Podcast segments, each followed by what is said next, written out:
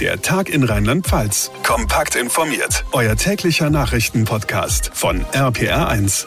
Ein ganz herzliches Willkommen und Hallo zu einer neuen Spezialausgabe unseres Podcasts am Donnerstag. Ich bin John Siegert. Freut mich sehr, dass ihr einschaltet.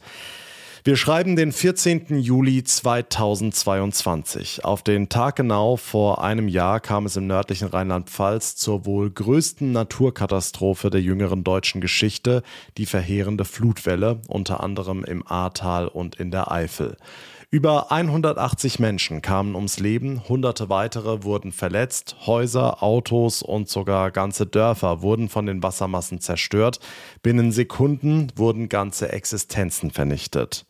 Heute, am ersten Jahrestag der Flut, wollen wir zurückblicken auf die Katastrophennacht, was seither passiert ist, wie es den Menschen aktuell geht, wie es mit den Hilfen aussieht und natürlich auf die zentrale Gedenkveranstaltung heute Abend in Bad 9a Ahrweiler. Beginnen wollen wir unseren Rückblick natürlich ganz vorn am Nachmittag vor dieser gigantischen Flut. Damals hatte euch unser RPA1 Wetterexperte Dominik Jung vor massiven Regenfällen gewarnt. Also es ist wirklich sehr, sehr heftig, was da runterkommt seit den Mittagsstunden beziehungsweise Nachmittagsstunden. Es hört einfach nicht auf. Es sind wirklich sintflutartige Niederschläge. Momentan gibt es so eine Achse Düsseldorf, Köln, Eifel, Saarland. Entlang dieser Achse gibt es sehr heftige Niederschläge. Da kommt noch einiges runter. Also die Lage wird sich noch dramatisch verschärfen. Es war also klar, da ist irgendwas Außergewöhnliches im Busch. Darum hatte Dominik auch zu späterer Stunde eindringlich appelliert. Auf jeden Fall äh, zu Hause bleiben, wenn das Zuhause sicher ist. Auf jeden Fall sich in höhere Stockwerke begeben. Wenn man sich in der Nähe eines Baches oder eines Flusses befindet, die Lage ist wirklich momentan sehr dramatisch. Die Pegel steigen weiter stark an und die Regenfälle, die lassen erst in der zweiten Nachthälfte langsam nach. Und das bedeutet, da kann es hier und da noch mal ein bis zwei Meter nach oben gehen zum aktuellen Pegelstand obendrauf und das ist natürlich eine sehr katastrophale Wetterlage. Und jetzt kommt die Nacht und wenn dann irgendwo äh, Wasser einbricht ins Haus, hat man kaum noch einen Überblick, was da genau los ist.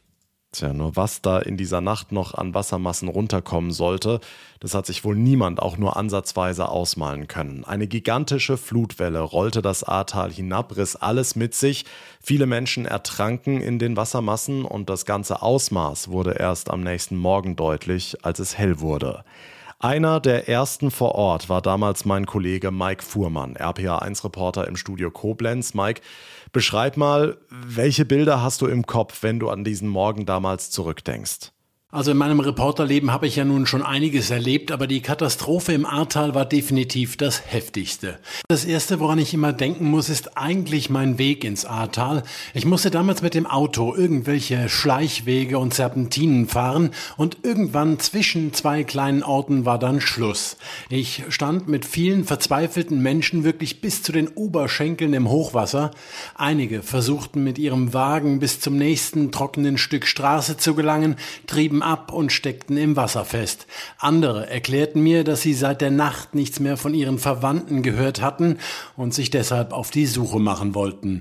Und wie emotional das damals war, das haben die ersten Reaktionen von Anwohnern vor Ort gezeigt. Gegen halb zwölf äh, ging der Katastrophenalarm hier und, ähm, und ähm, innerhalb von zehn Minuten war das Wasser da. Keine Chance mehr zu reagieren alles abgesoffen. Und mussten nur noch sehen, ob wir die Kinder in Sicherheit bringen. Eigentlich wurde es ja gesagt im Radio, es wurde ja gemeldet. Aber es hat, hat kaum geregnet. Ich sagte, ich kann mir das gar nicht vorstellen. So viel ist das doch noch gar nicht. Und dann saß ich gestern Abend vom Fernseher. Ich sag, was ist denn da draußen los? Das Wasser, das, das stand schon bei äh, Stettens. Äh, am Haus, lief in die Garage rein. Möbel schwammen rum, konnten gerade noch so ein paar Habseligkeiten retten. Und ja, dann bleibt man die ganze Nacht auf, guckt raus, was passiert. Ähm, sahen Autos vorbeischwimmen. Hier 50 Meter weiter ist ein Wohnwagen, steht im Vorgarten auf dem Zaun drauf. Hier stehen mehrere Autos auf der Straße, kreuz und quer auf Zäunen. Und dann heißt es jetzt die nächsten Wochen Ärmel hochkrempeln und alles sauber machen. Damals dachte man noch, ein paar Wochen würden reichen für den Wiederaufbau. Die rheinland-pfälzische Ministerpräsidentin Malu Dreyer war auch direkt am Tag nach der Flut in Bad 9a Ahrweiler und erzählte bei RPA1 von einem Erlebnis, das sie persönlich sehr berührt hat. Dort wurde von der Freiwilligen Feuerwehr ein Mensch gerettet, dessen Familie ihn begrüßt hat. Also man hat wirklich nur noch Tränen in den Augen, weil er seit gestern Abend an einem Gerüst hochgeklettert, fast ertrunken und dann oben auf dem Rohbau gesessen hat, bis er eben von der Freiwilligen Feuerwehr gerettet worden ist. So viel die Flut in dieser Nacht auch zerstört hat, in diesen Stunden entstand auch eine gigantische Solidarität in ganz Deutschland, ein felsenfester Zusammenhalt und gegenseitige Unterstützung, sowohl von Nachbar zu Nachbar als auch aus der ganzen Bevölkerung. Und auch die Politik sicherte ihre Unterstützung zu. Selbstverständlich ist es so, dass das eine Katastrophe ist, die nicht alleine auf Rheinland-Pfalz und Nordrhein-Westfalen begrenzt ist. Eine Angelegenheit von nationaler Bedeutung, bei der wir auch, wie zum Beispiel bei anderen Flutkatastrophen, jetzt gemeinsam handeln und unterstützen werden. Große Worte von Bundeskanzler Olaf Scholz, die schnelle und unbürokratische Taten folgen lassen sollten. Aber wie lief das denn konkret in den Wochen und Monaten danach? Ein halbes Jahr nach der Flutkatastrophe war die Unterstützung, sagen wir mal, durchaus verbesserungswürdig, zumindest in den Augen der Bewohnerinnen und Bewohner des Ahrtals. Meine Kollegin Sabine Koppers war damals für uns im Flutgebiet unterwegs und hat sich umgehört. Die ganzen Müllberge in den Orten hier entlang der A, die sind weg und es wird wieder aufgebaut. Aber viele kleinere Straßen, die sind halt immer noch eher Schotterpisten und sehr, sehr viele Häuser sind immer noch im Rohbauzustand. Denn von mittlerweile weit über 1500 eingegangenen Anträgen auf Wiederaufbauhilfe bei Gebäuden sind bisher gerade mal 31 bewilligt worden. Also absolut kein Wunder, dass viele Anwohner eher frustriert als begeistert sind vom Wiederaufbautempo hier im Ahrtal. Der Fortgang ist weniger als eine Schnecke, ganz, ganz langsam. Jetzt ist alles entkernt und jetzt geht es nicht weiter mit den Handwerkern. So viele Handwerker, wie wir brauchen, können wir gar nicht bekommen. Es gibt Probleme von finanzieller Seite aus. Ne? Einer schiebt es auf den anderen. Zum Beispiel bei meiner Arbeitsstelle ist es so, dass es viele Konflikte gibt zwischen Vermieter, Versicherung, Gutachter und dass es da im Großen und Ganzen relativ schleppend vorangeht. Was tatsächlich viel schneller geklappt hat als anfangs befürchtet, sind viele Infrastrukturprojekte. Entsprechend zieht die rheinland-pfälzische Ministerpräsidentin Malu Dreyer ein halbes Jahr nach der Katastrophe auch eine positive Zwischenbilanz. Die Hochdruckgasleitung in Bad 9a Ahrweiler, dafür braucht man normalerweise mehrere Jahre. Das Wiederherstellen eigentlich aller klassifizierten Straßen, damit das Tal überhaupt wieder erreichbar ist. Die Ahrtalbahnen sind nur Beispiele. Wir wollen vorwärts gucken und wir wollen, dass wieder Tourismus hier in dieses Tal kommt. Sabine Koppers mit Eindrücken ein halbes Jahr nach der Flutkatastrophe.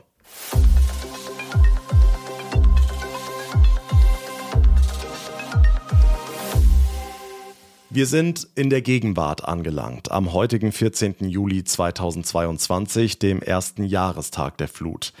Dieser Tag soll ein Tag des Innehaltens sein, ein Tag des Trauerns. In Bad 9a Ahrweiler findet am Abend eine zentrale Gedenkveranstaltung statt und vorher will der Bundespräsident vor allem zuhören.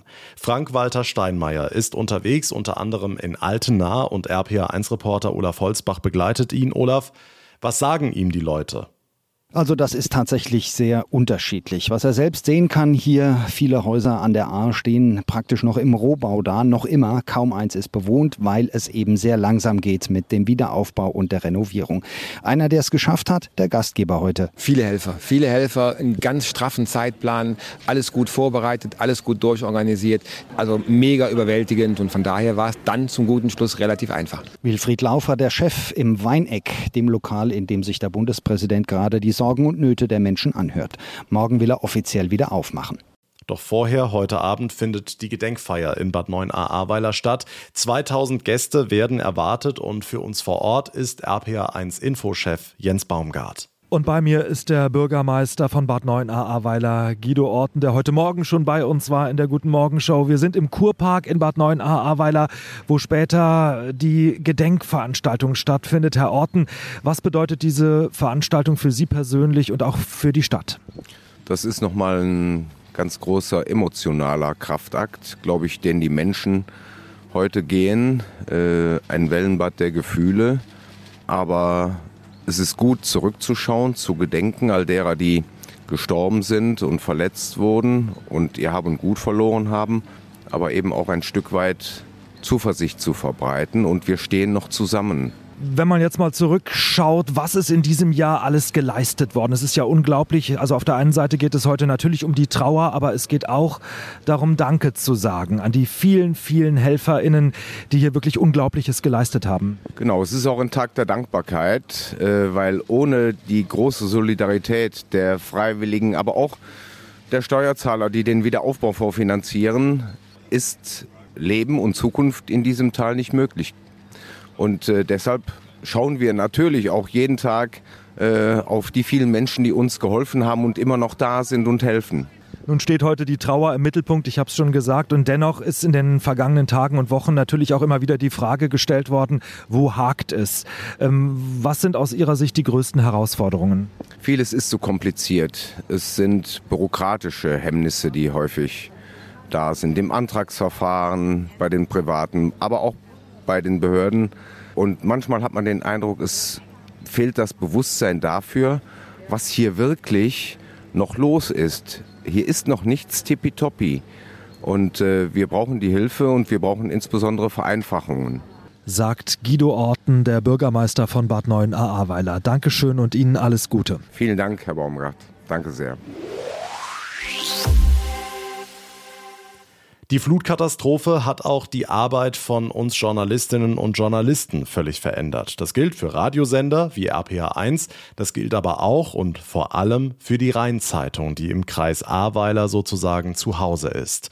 Am Rande der Gedenkveranstaltung hat mein Kollege Jens Baumgart auch mit Lars Hennemann, dem Chefredakteur der Rheinzeitung, gesprochen.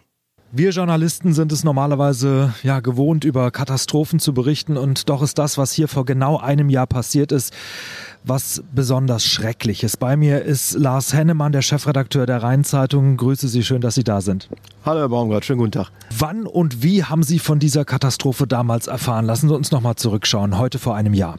Ja, das ging schleichend. Äh, für wie so viele andere auch. Äh, angesagt war sehr starker Regen, der dann auch sich offensichtlich eine Weile hier regelrecht festfressen wird äh, über dem Tal. Ähm, niemand hat so ganz genau gewusst, wie schlimm das werden würde. Wir haben uns vorbereitet, haben die Nachtschicht sozusagen verlängert bei den Onlinern, haben dann versucht, so gut das ging, mit den Nachrichten auch Schritt zu halten. Irgendwann um ein Uhr oder so habe ich mich hingelegt und habe bis morgen morgens um sechs auch geschlafen äh, und dann habe ich dann meinen Computer wieder eingeschaltet und habe dann gesehen, was da zwischenzeitlich äh, passiert ist und habe auch nur gedacht, um Himmels Willen. Also es war wirklich also für viele auch ein schleichender Prozess, die nicht im Tal selbst waren und diese furchtbare Katastrophe miterlebt haben. Und am nächsten Morgen stehst du auf und denkst, um Himmels Willen. Also ich erinnere mich selbst noch, wir waren in der Morning Show, haben dann irgendwann die ersten Meldungen aus Schuld äh, gehört. Sechs Häuser sind eingestürzt und plötzlich hieß es, 100 sind vermisst, 200 sind vermisst und es wurden immer mehr. Wie sind Sie da morgens mit äh, umgegangen? Die Rheinzeitung ist ja äh, ganz nah dran, hat hier auch eine Redaktion. Das heißt, äh, Ihre Mitarbeiter und Mitarbeiterinnen, wie sind die damit umgegangen mit dieser außergewöhnlichen Situation? Also eine ganz wichtige Feststellung ähm, und ich bin auch dankbar dafür, dass ich das hier mal so sagen darf.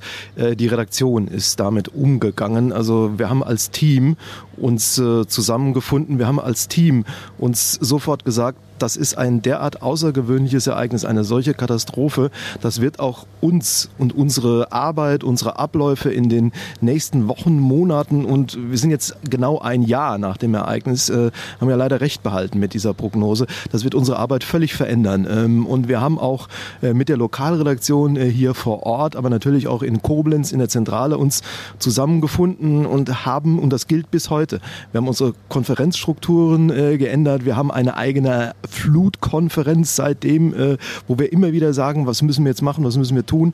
Wir haben auch unsere Veröffentlichungspolitik geändert. Normalerweise muss man bei uns für so gut wie alles äh, bezahlen. Ähm, wir haben sofort entschieden, äh, es gibt im Moment jetzt nichts Wichtigeres als gute, gesicherte Informationen, weil in so einer unübersichtlichen Situation ja auch sofort viel Gerüchte entstehen. Wir haben gesagt, alles, was zur Flut ist, ähm, stellen wir vor die Bezahlschranke auf der Homepage äh, und jeder kann da kostenlos auch dran, damit die Leute auch die Informationen, die sie bekommen.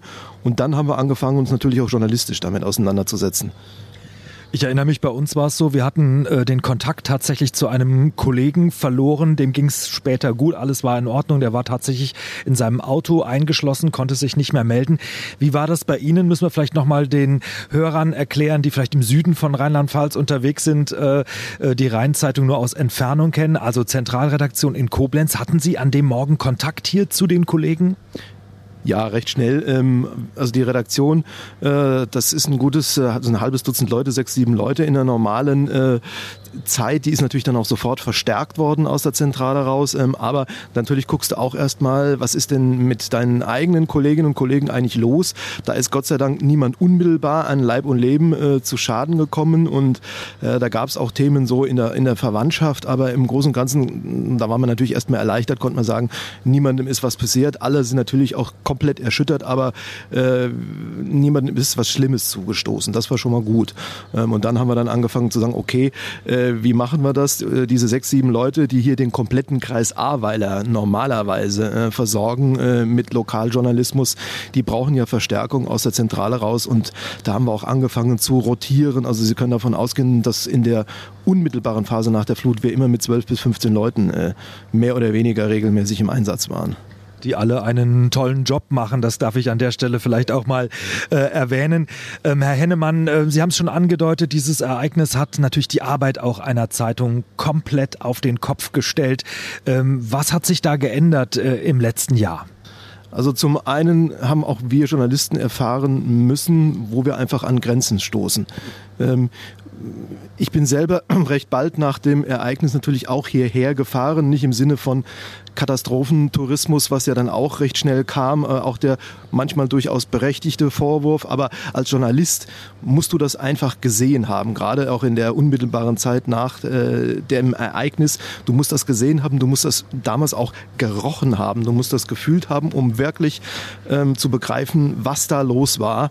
Ähm, das haben wir natürlich alle so gemacht. Wir waren auch die Ersten, mit denen der damalige Landrat Föhler eine Pressekonferenz ähm, gemacht haben. Und da haben wir auch schon gemerkt, um Himmels Willen, was steht dieser Mann äh, so furchtbar neben sich. Ähm, und ähm, da haben wir dann auch immer wieder gesagt, unsere Aufgabe besteht jetzt natürlich in der Beschreibung des Ereignisses wir müssen auch versuchen, so gut das geht, äh, schon gemeinsam mit denen, die das von Amts wegen tun, Lösungswege aufzuzeigen. Wie geht das jetzt weiter? Wie kommt man aus dieser Katastrophe wieder raus? Man kann die Leute ja nicht nur mit schlechten Nachrichten noch weiter runterziehen, aber natürlich muss auch aufgeklärt und aufgearbeitet werden.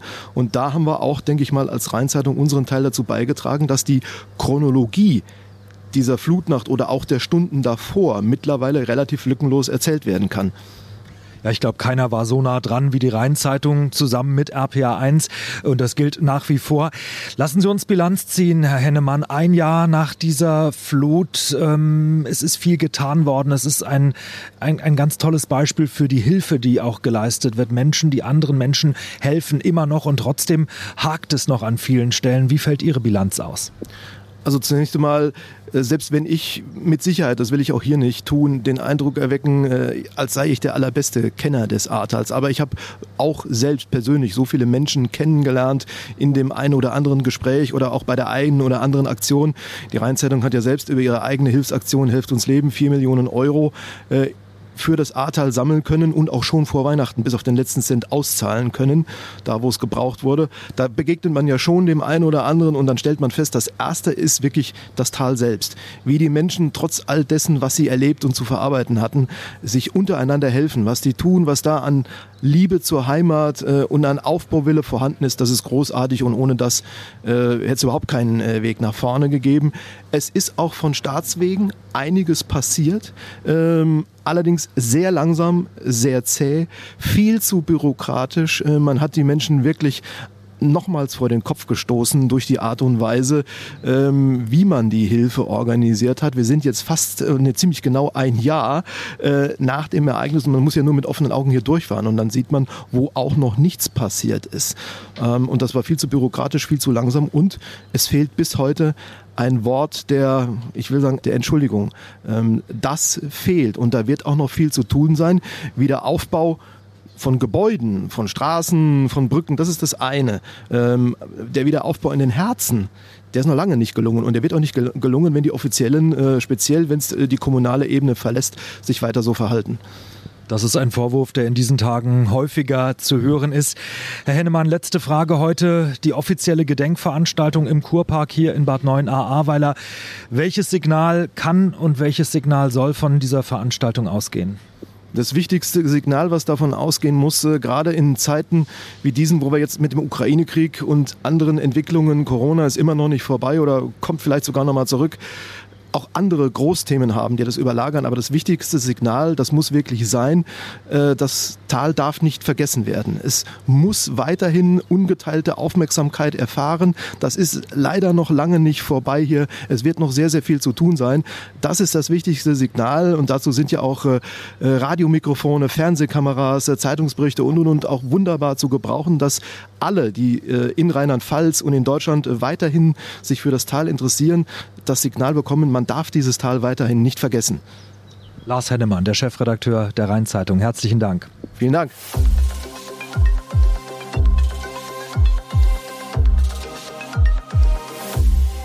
Ein Jahr nach der Flutkatastrophe im Ahrtal. Das war unsere Spezialausgabe dazu hier im Podcast. Mein Name ist John Segert. Ich bedanke mich ganz herzlich für eure Aufmerksamkeit, dass ihr mich auf dieser Rückschau begleitet habt, sowie für euer Interesse. Und ich würde mich sehr freuen, wenn ihr mir eine Bewertung hinterlassen würdet, zum Beispiel bei Apple Podcasts oder bei Spotify. Und wenn ihr wollt, könnt ihr uns auch direkt abonnieren. Dann verpasst ihr keine Ausgabe mehr und das geht auf jeder Plattform. Einfach auf Folgen klicken. Mein Name ist John Segert. Wir hören uns dann am Montag in der nächsten tagesaktuellen Ausgabe wieder. Bis dahin wünsche ich euch eine gute Zeit, schon mal ein schönes Wochenende und vor allem bleibt gesund. Der Tag in Rheinland-Pfalz, das Infomagazin, täglich auch bei RPR1. Jetzt abonnieren.